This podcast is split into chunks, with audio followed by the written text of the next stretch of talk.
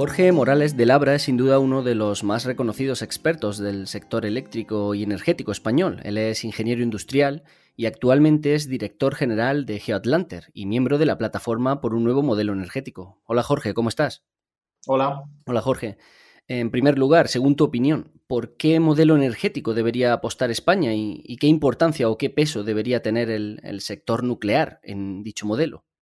Bueno, yo creo que ya está claro que ya nadie, o prácticamente nadie, eh, que tomemos en serio, al menos pone en duda que el futuro es 100% eh, renovable. Lo que estamos dilucidando en este momento es cuál es el camino para llegar ahí. ¿eh? Es decir, bueno, pues cuáles son las tecnologías que hay que ir desmantelando poco a poco para que vayan siendo sustituidas por las renovables. Pero, desde luego, por lo menos la energía nuclear de fusión, ya, o sea, de fisión, perdón, en la fusión podemos podemos ver, pero seguramente estamos a más de 30 años, como seguro que estamos a más de 30 años de ver una aplicación comercial como mínimo de la fusión, pero hablando de energía nuclear de fisión, yo creo que claramente no tiene ningún hueco en el modelo eh, energético del futuro, ni de España ni de ningún otro país, ¿no? pero particularmente en el caso de España. Pero ¿realmente puede, puede España prescindir ya o en, un futuro próximo de la energía nuclear? Bueno, claro que puede hacerlo. Si me dices que si puede apagar mañana mismo los siete reactores nucleares que quedan, pues te digo que no, evidentemente no. ¿vale? Sobre todo cuando muy recientemente lo que ha hecho es apagar eh, las centrales de carbón. ¿eh? Y durante los seis años en la que duró la legislatura del Partido Popular, los últimos seis años, prácticamente no se han puesto en marcha nuevas centrales en España. ¿vale? Por tanto, lo que ha ocurrido es que ese exceso de capacidad que teníamos pues nos lo hemos ido comiendo. Claro, al, clausurar ahora una buena parte del parque de generación, que es este correspondiente al carbón, pues evidentemente no se puede cerrar de inmediato las centrales nucleares, pero sí que se puede hacer una planificación y, llevar a cabo ese cierre antes de 2030 sin ningún problema. Lo que pasa es que efectivamente hay que planificarlo ¿eh? y hay que trabajar para que esas renovables puedan sustituir el espacio que deja la nuclear. déjame decirte una cosa porque entonces, esto de la nuclear hay mucha falacia, ¿eh? muchas veces eh, interesada, claro, por el propio sector, que es el que lo favorece, de que eh, en realidad no se puede hablar de sustitución propiamente dicha de las nucleares por renovables, puesto que la nuclear produce en lo que llamamos técnicamente envase, es decir, una central nuclear arranca y una vez que arranca está, depende del tipo de central, pero las más habituales en España están 18 meses funcionando prácticamente a piñón fijo, a máxima potencia, y sin embargo las renovables, como todos sabemos, pues dependen del, recurso primario, es decir, dependen típicamente del sol o del viento para funcionar. ¿no? Entonces, claro, enseguida se nos dice, hombre, es que no es lo mismo. La seguridad que te da una central nuclear de que va a estar produciendo energía siempre, no te la da la energía renovable, ¿no? Bien, ¿dónde esto, este argumento, que aparentemente es correcto, ¿vale? ¿Dónde tiene el error? Eh, muy sencillo. La demanda de electricidad no es constante, ¿vale? Es decir, eh, a mí, eh, pongamos un, ejemplo muy sencillo de que yo tuviera una mini nuclear en mi casa, ¿vale? Y que no pudiera apagarla nunca, ¿vale? Sería eh, igual de incómodo que tener una energía que dependiera del sol, ¿vale? ¿Por qué? Pues sencillamente porque en las horas de madrugada tendría que estar encendiendo electrodomésticos para, conectar, para dar, para, para, dar, digamos, carga a la nuclear, que necesitaría tener la misma demanda permanentemente. Es decir, en otras palabras, es igual de malo para el sistema una central tonta en el sentido de que siempre produce a máxima potencia, pase lo que pase, ¿vale? que una central que dependa de las condiciones meteorológicas para producir electricidad. Lo que hay que hacer en ambos casos es complementarlas. Es decir, no vale ni, ni, la energía va a ser 100% solar en España nunca, ni la energía puede ser en ningún sitio 100% nuclear.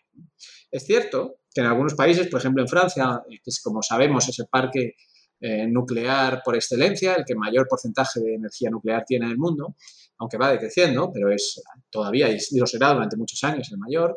Eh, ¿Qué ocurre? Que allí las centrales nucleares sí que pueden gestionar potencia. Ocurre en Francia, también ocurre en algunos otros países, ¿vale? Es decir, no son esta palabra, entre comillas, que he utilizado de tontas, ¿no? Es decir, de estar siempre a la máxima potencia. Pero claro, eso eh, ocurre con unos diseños muy especiales, ¿vale? que además son carísimos, carísimos. Es decir, hacer que una central nuclear desperdicie gran parte de la energía contenida en el uranio, eh, gestionando la carga para arriba o para abajo según varíe la demanda de electricidad, eh, las hace realmente caras. Por tanto, lo que muchos pronucleares dicen, que las nucleares son el elemento imprescindible para la descarbonización y la mejor, el mejor aliado de las renovables, yo lo niego tajante y contundentemente. No es así. El mejor aliado que hay en este momento de las renovables, en este momento son centrales rápidas, centrales de gas. ¿Qué lo que ocurre es que efectivamente son contaminantes, ¿eh? tienen un impacto en el cambio climático. Y por eso estamos trabajando en otros sistemas. ¿eh? El primer sistema, el más evidente de todos ellos, es combinar varias tecnologías renovables, pero luego hay muchos más, entre otros, déjame citar las baterías, ¿eh? que nos permiten almacenar energía cuando nos sobra, cuando hay mucho sol o mucho viento, a costa de luego reutilizarla cuando nos falta. Bien, pues a día de hoy muchos países, entre otros, por ejemplo, en Estados Unidos, donde los precios son muy claros y aparecen en muchos mercados, eh, ya es más barato utilizar energía solar más batería para eh, consumir electricidad por la noche, para abastecer de electricidad a la gente por la noche, que hacerlo quemando gas en una central llamada de picker, ¿no? que trabaja solamente en esa punta nocturna. Así que yo creo que ni siquiera, por supuesto, la nuclear ahí tiene un problemón de costes, ¿no? Mientras que la energía solar ha reducido sus costes un 80% en los últimos años, la energía nuclear no deja de incrementarlos, ¿no? Y eso que no paga todos los costes que están asociados, ¿no? Por tanto, eh, la energía nuclear está condenada a morir porque no tiene eh, una estructura de costes razonable con la energía solar y porque no aporta nada a las energías renovables que no puedan tener por ellas mismas. En relación a esos costes que comentabas, creo que, abogas por un aumento considerable de, lo que se llama la tasa nuclear. Dos preguntas sobre esto. Bueno, en primer lugar, si puedes explicarnos o contarnos un poco más sobre esa tasa nuclear. Pero sobre todo, ¿crees que paga poco el sector nuclear? ¿Le sale más barato producir energía, por ejemplo, con respecto al sector eh, de las renovables? Claramente, o sea, ahí están subvencionados y esto no lo digo yo, lo dice el Tribunal de Cuentas, ¿no? Vamos a ir por partes. ¿Lo que es esto de, efectivamente de la tasa nuclear?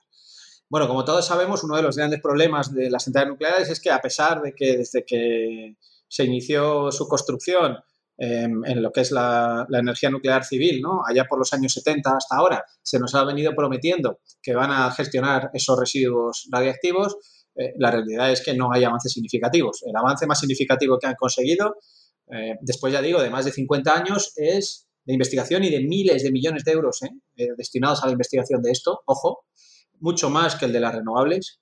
Eh, lo que han conseguido es decirnos que han encontrado algunos almacenes geológicamente estables donde pueden enterrar, digamos, eh, los residuos. Y no saben muy bien qué hacer luego con esto, porque de otras cosas, en el sitio que, más avanzado tienen ese almacén, que es Finlandia, en el único que tienen avanzado ese almacén realmente, eh, lo que ocurre es que, bueno, pues tuvieron mucho tiempo discutiendo si había que señalizar o no y en qué idioma. Pues a las generaciones de dentro de 10.000 años nosotros les vamos a dejar un problema, Por la energía que estamos consumiendo ahora.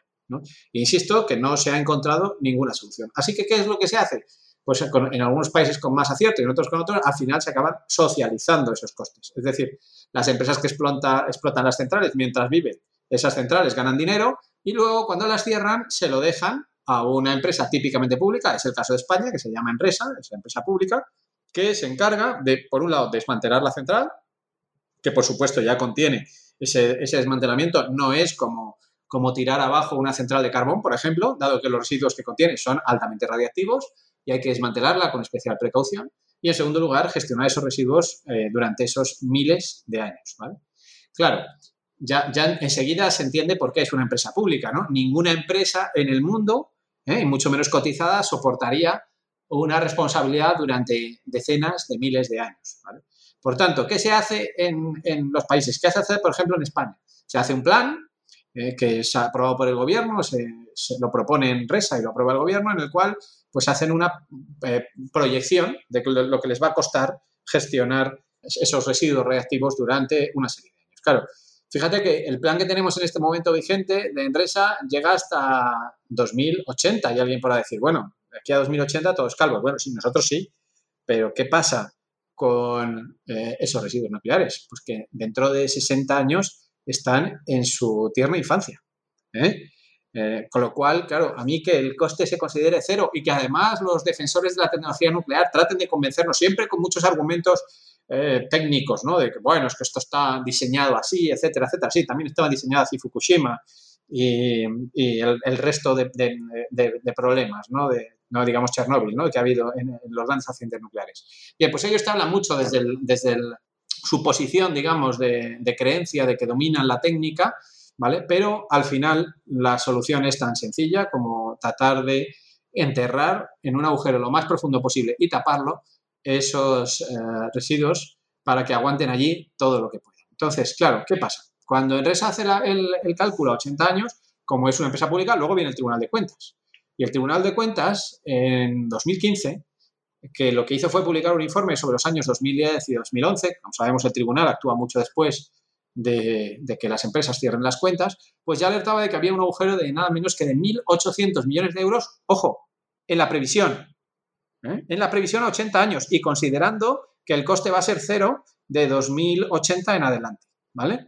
Eh, esto es muy relevante. O sea, primero, tragándonos ese argumento que nos quieren vender de que el coste va a ser cero, yo como mínimo dejaría un coste de vigilancia institucional no menor, pero bueno, incluso tragándonos eso, resulta que ya aparecía un agujero de casi 2.000 millones de euros. Es más, en junio de 2019, del año pasado, el, tribunal publicó un informe de seguimiento del anterior donde ya eh, el agujero lo cuantificaba en 2.300 millones, ¿vale? O sea, que en unos años había aumentado en nada menos que 500 millones de euros ese eh, agujero, esa, falta de recursos que vamos a tener. ¿no? Por tanto, ¿qué es lo que pasa? Bueno, pues pasa que, lo que hay es que no hay dinero suficiente para eh, gestionar esos residuos a largo plazo. Y la pregunta del millón es, bien, ¿y Enresa de dónde saca el dinero?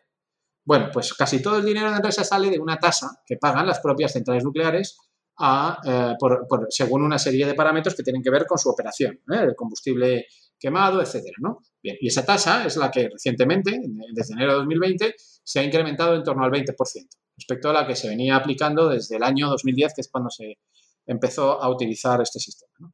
¿Qué, ha pasado? Yo, yo, cuando salió la propuesta de tasa lo, lo, critiqué, porque haciendo el cálculo, cálculo parecido a lo que han hecho en Alemania, que se ha hecho una cosa parecida a la que yo defiendo, ¿vale? Lo que me salía es que el cálculo necesario era triplicar la tasa. El, cálculo era del, entorno de los 7 euros megavatio hora que se, pagaban el año pasado por, esa gestión de residuos, eh, lo razonable sería llegar a los 20 euros megavatio hora. Para, ya digo, aplicando el mismo modelo que tiene en Alemania, tener un cierto margen de seguridad de que luego va a haber dinero suficiente. Insisto, no garantizado, ¿eh? Un cierto margen de seguridad para evitar ese sobrecoste, que de otra forma, dado que es una empresa pública, lo que va a ir es a los presupuestos generales del Estado, es decir, lo vamos a pagar todos.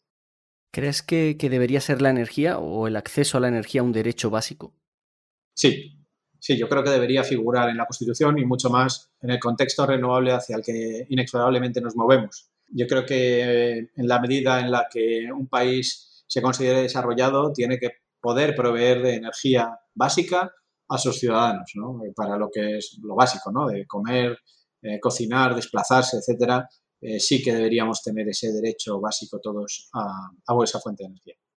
Y por último, Jorge, ¿cómo ves el sector de las renovables? ¿Es suficiente con la nueva legislación, sobre todo con la nueva ley de transición energética? ¿Crees que estas propuestas para 2030 y 2050, sobre todo, son alcanzables? Hombre, yo creo que es evidente que con el actual gobierno y sobre todo eh, mencionaría la, figura de la actual vicepresidenta cuarta, vicepresidenta Teresa Rivera para la transición ecológica, pues la política ha cambiado radicalmente. Eh, la, ministra y vicepresidenta es muy conocedora del sector, eh, conoce, es, conocida internacionalmente por, su lucha frente al cambio climático y claro, no tiene absolutamente nada que ver con la legislatura, las, legislaturas anteriores del gobierno popular, donde prácticamente había negacionismo y persecución de las energías renovables. En España lo que hizo fue retroceder puestos en el ranking mundial de inversión y de seguridad jurídica en renovables. Por tanto, el cambio de ritmo en, esta, en este aspecto me parece clarísimo. Ahora, ¿es suficiente la ley? Pues no. no yo la considero insuficiente creo, además, que los que, los que peleamos por, porque esto eh, se produzca lo antes posible, pues, pues siempre lo consideraremos insuficiente. Entonces, bueno, pues ahí hay que, trabajar. Hay que, trabajar en dos niveles, ¿eh? en el nivel legislativo, pero también en el nivel de detalle, ¿eh? que es muy importante en el sector energético, porque una coma en un Real Decreto pues puede mover fácilmente cientos de millones de euros. Y claro, hay que, ser muy consciente de que este, este sector todavía sigue en manos de un puñado de grandes empresas y que esto dificulta enormemente el desarrollo de un nuevo modelo energético. Pues Jorge Morales de Labra, ingeniero y director general de Geoatlanter. Gracias por estar en Hora Verde. Un placer, a vosotros.